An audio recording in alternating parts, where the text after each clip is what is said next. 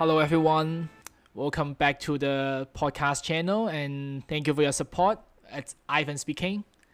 So, it's a lovely, fabulous Saturday afternoon here in Hong Kong, and I'm staying home to run this recording instead of doing my usual paddling because when I was hiking this morning, I was so inspired by a podcast channel that I turned on. Uh, the cha- a channel called Not Overthinking. I have been doing them. I mean, they, they do have a lot of uh, very inspiring content. But today I listened to one called The Anthe and the Elephant in the Brain.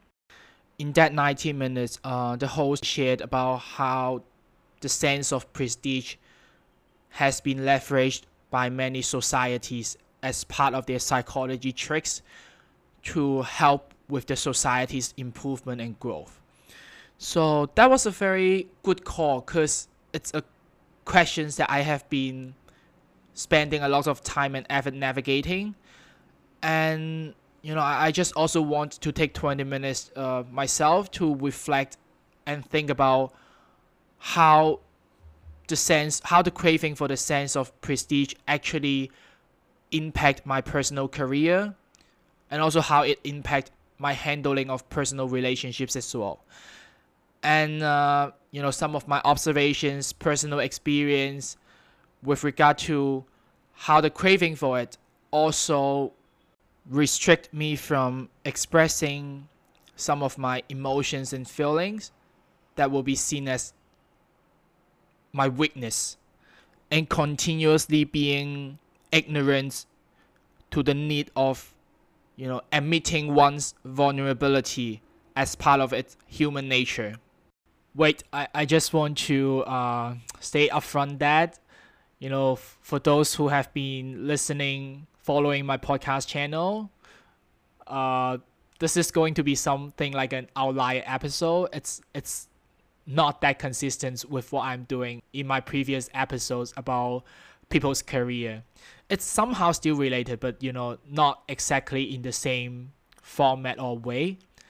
So i'm doing this uh, not just because i was so inspired by another podcast channel but also that i want to have an episode so that my expat friends uh, that i met at work or at school could also understand better about what i'm doing and why i would be doing this.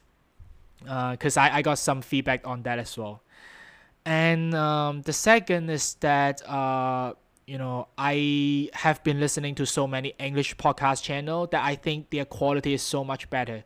I'm not sure whether that's the difference of the language, which makes it, you know, talking in a much natural way or for what reasons. So I just want to try it out to see whether I can do the same.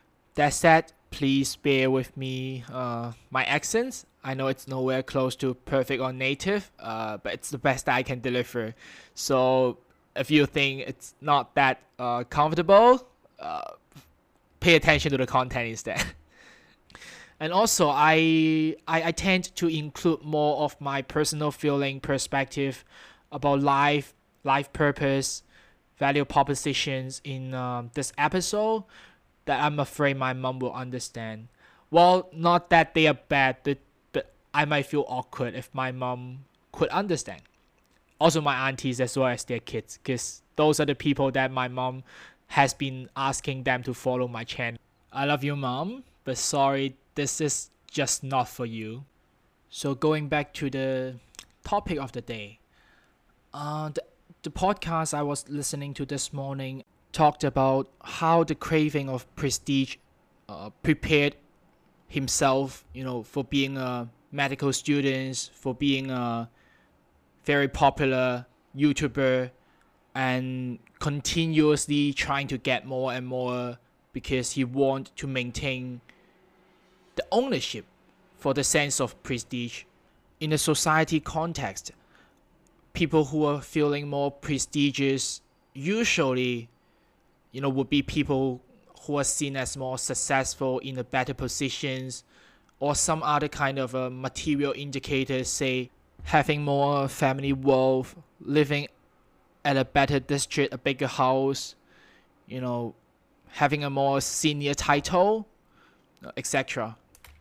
I, I do agree to that because I think um, enjoying or having the craving of a of prestige, being looked up to, motivate me a lot throughout my life to try to earn a good school, good you know scores, good studies, uh, good job, so on and so on. To to aim higher and higher, and I, I I do believe the same apply in most of the people in Korea. You know, like for students, for YouTubers, for salesperson, for businessmen, they all have a numbers with them. You know, the academic scores, the number of followers, the sales volume, the revenues. The higher the number, right, they will have more appreciation and also results in a better self-esteem or put in or we put it in another way called you know the sense of pride the sense of prestige. So i do believe in such a logic or formula that it helps a lot of us to motivate ourselves. But what i struggle with is that when we over promote it to as part of human nature to many in the society what like some kind of the uh you know uh weakness coming out of it? I personally enjoyed a lot of the you know the sense of prestige but when i think back about my life not being able to navigate also made me suffered quite a bit in different stages uh, for example, you know, when I first got into universities, I struggled a lot because there were just so many good people that were so much better than me. But I'm kind of like a very self motivated person, so I, I want to benchmark myself with them, so I was able to work harder. And it's also backed by that sense of prestige. But, but later in my life, that when I first start working, that I was being placed in an even bigger environment. So there were even more people. And it became even harder for you to use that as a reason to motivate yourself. So it actually result in I mean not being able to navigate it or forgo it actually had me being put in a lot of uh, unnecessary struggles as well as a lot of uh, painful moments. I would say not just professionally but also personally since I have always been those better kids so I get so addicted at comparing myself with others to feel better. Not, not just that I'm doing doing it right? I mean my mom is also doing that. My mom talks to my aunties all the time you know comparing their kids to make me feel better so um, I became so addicted to earning my sense of prestige through such ways. And I don't know when or how I should actually pull myself from it. We have to admit and recognize that such craving is part of a human nature that we need to embrace it and it is not something bad because it does help you to achieve more and better. But we shouldn't be falling in love with it so much that we can't pull ourselves out of it. I mean, we see examples about how people want to gain attention by doing something that doesn't make sense. What I now tell myself is that I could have that craving, which is totally good for my development. But I shouldn't be driven by that craving. Because it will just you know sooner or later be a blocker for my long-term success and achievement.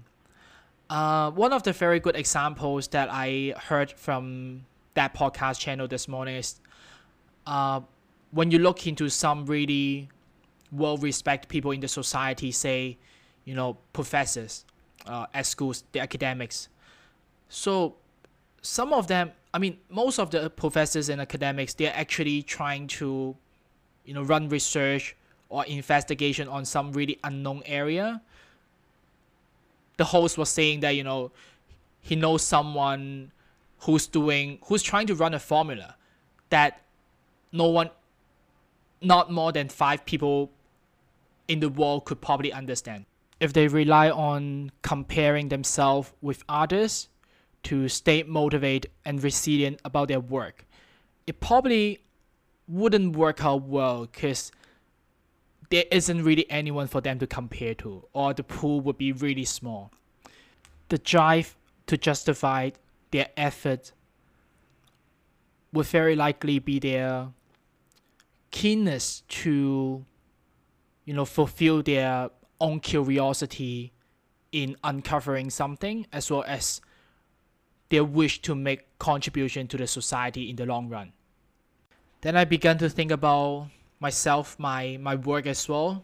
Uh, so for background information, I work at LinkedIn uh, Hong Kong office, a pretty client-facing environment. So the sense of uh, prestige does help a lot with uh, the companies in growing its revenue because you know most of my colleagues are also salespersons and the more that you earn, the more sales revenue that you bring to the company, you receive more recognitions financially or non-financially. But from time to time, you get lost because you are just always after a number.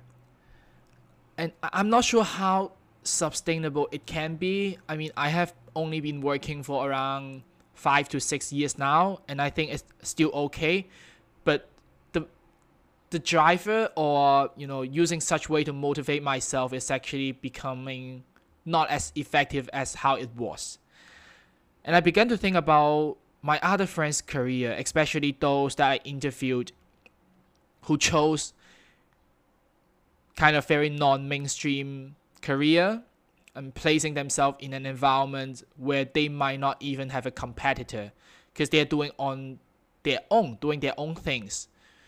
And but they're also motivated. I I I I played back those uh episodes to kind of find out the reasons why are they so motivated when they are not making any comparisons. But trying to to win over themselves, you know, to to make themselves happy with doing something new, something that others haven't really done. And I also want to have a part of myself that is so in love with this way or this kind of craving. Like what I mentioned at the very beginning, right? I'm still navigating that part and trying to balance it. With such a um, society atmosphere, with such education that we were taught at school, at work, we began to think about you know everything comes with a indicator of doing good or bad and we are usually asked to be at the good side but seldom encouraged to pick a side that you will feel happier and we forgot a lot of values that is also important for us to be happy for people around us to be happy one of the values that I recently found for that is the courage to be vulnerable. And, you know, it's actually a work that has a pretty negative translation and definition. Uh, a lot of people might, might not understand, you know, why vulnerability, right? We have been so motivated by trying to earn the perspective of being seen as bigger, stronger, greater, better, earning more, so on and so forth. With that, we try to stay away from you know what's commonly seen as a weakness, such as what I mentioned, uh, vulnerability. A very easy way to put it is that we are in a society that is kind of pathetic that we are hiding many of our emotions that will make us be seen as weak, be seen as vulnerable. And it's not like a human nature to be honest. Cause when I look at my niece, uh, my niece is turning one year old in a few days. Her name is Charlotte. So Charlotte cries whenever she wants to. She's she hasn't gone through that society education thing, so she's like a pure human being, right? So she's doing whatever that she wants to. She is not afraid of being seen as vulnerable.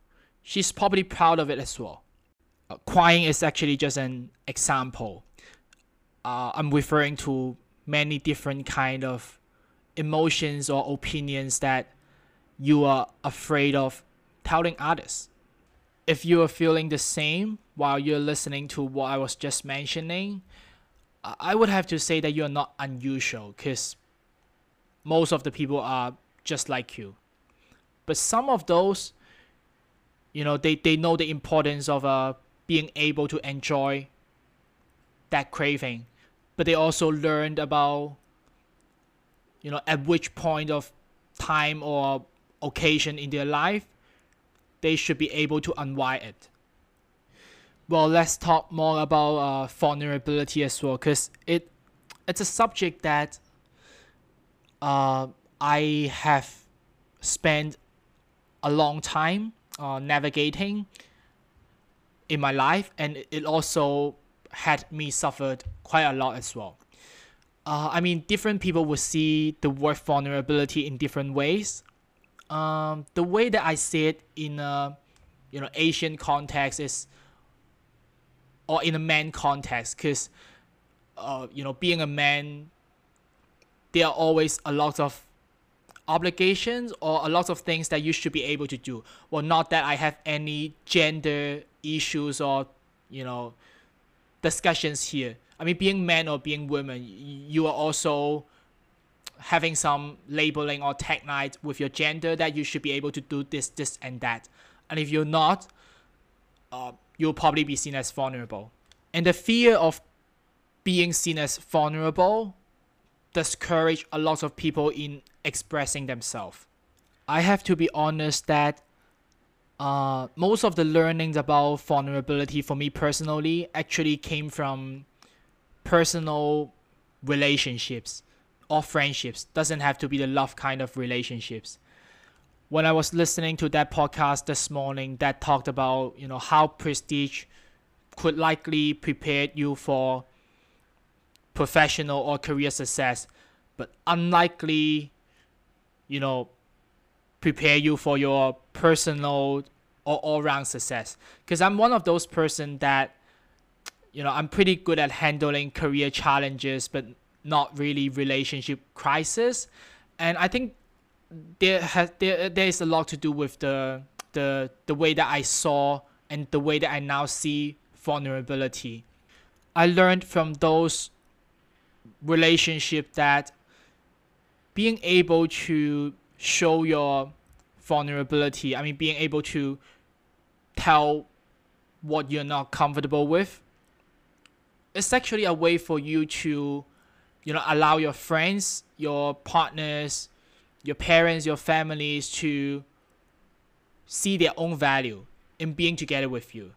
Because if you, you you never tell about these things and try to shape yourself as a very perfect person i mean that could work at workplace that your colleagues sees you as like a you know 100% perfect persons. Because you guys are just working together. But in those personal relationships if you also try to project the same image people around you would just not be able to find why are they there you know how they can support you i'm absolutely not asking you to fake a moment that you so that the others can feel their value but i'm sure that everyone would have those moments that you want someone to lean on right? But when those moments comes because of the prestigious games that you want to be seen as strong you tend to keep things to yourself. Your partner or your friends would only know what you're feeling when you're feeling good and comfortable, but not for the rest. So that they wouldn't really be able to understand you fully and you know, with no doubts that will be leading to a lot of issues in communications and trust and a lot of moments that you should be able to share together. I have to confess that I'm exactly one of those who was not able to you know put vulnerability in the right way and bring the prestigious games to every single part of my life including those you know relationship with friends with people that i loved. When i look back now uh well again i can't say that i if i can handle what if i were ever put in those situations again but when i look back now i think it's mainly due to myself not feeling comfortable with myself like I want to be seen this way, that way. I want to be seen as, you know, Ivan Wong in this way, that way. And it, it results in a lot of problem in the long run because it's just not sustainable and people can't really see you in a real and true way. So I kind of have to include like a soft apology to those who spend so much effort and time to love me, but were so discouraged by how I react to those things. As I want to stay prestigious, I don't want to be seen as vulnerable, and how that immaturity actually gave those people a lot of hard time. But after all, I am still feeling very fortunate to have had those experiences because without those, I will never be able to run so many self reflection in myself and sharing those with you here. Uh, to me, you know, understanding yourself is like a lifelong journey. You will never understand yourself too well. And getting to interact, getting to meet different new people allows you to understand yourself even better from interacting with them, learning from them. So be grateful for all those things. And if you're you know being able to resonate so much from what i just mentioned now you know try to reach out to people that you want to make apologies. Because the unwillingness of making apologies is also coming from the fear of being seen as vulnerable. So it's kind of like a step 101 for you to recognize your true feeling and feeling comfortable with yourself. Alright, if I have to put a quick conclusion here, I would say, you know, it is okay to enjoy the magic of feeling prestigious because it helps with your improvement. But you shouldn't be relying on comparing yourself with others to earn that feeling and you shouldn't be putting the prestigious games in every single part of your life because in a lot of interaction with people throughout your life it's not about comparing with them. It's about recognizing them. It's about telling themselves your true feeling. It's about being comfortable with being them and being yourself right? This is what you should be after in your life instead of you know always be wishing to be seen as higher and higher you can have those moments but you need to know how to balance it and I, am I'm not really teaching you or coaching you anything because I'm not like an expert in those things. Uh, but I'm just trying to do run such an episode, um, telling you these stories to make sure that I have the self awareness of myself moving to that directions.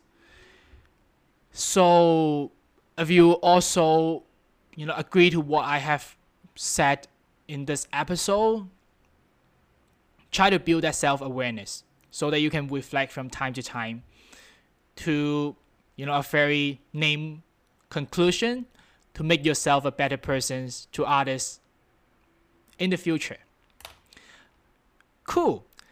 Thank you for thank you so much so much for staying with me because i know well this is a subject that uh, you know I, I have never thought of having a channel for us to share for, for myself to share with others my take and my thoughts on a, a subject like this.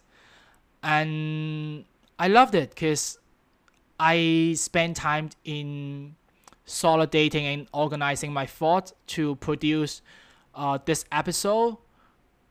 Because these things actually comes around from time to time but without a need to like run a podcast episode in the past i never really took the time to sit down and think about them all together about their relevancies and other things so I, I feel really thankful for having the idea to do such an episode so that I could, you know, help myself to think about that and reflect about that.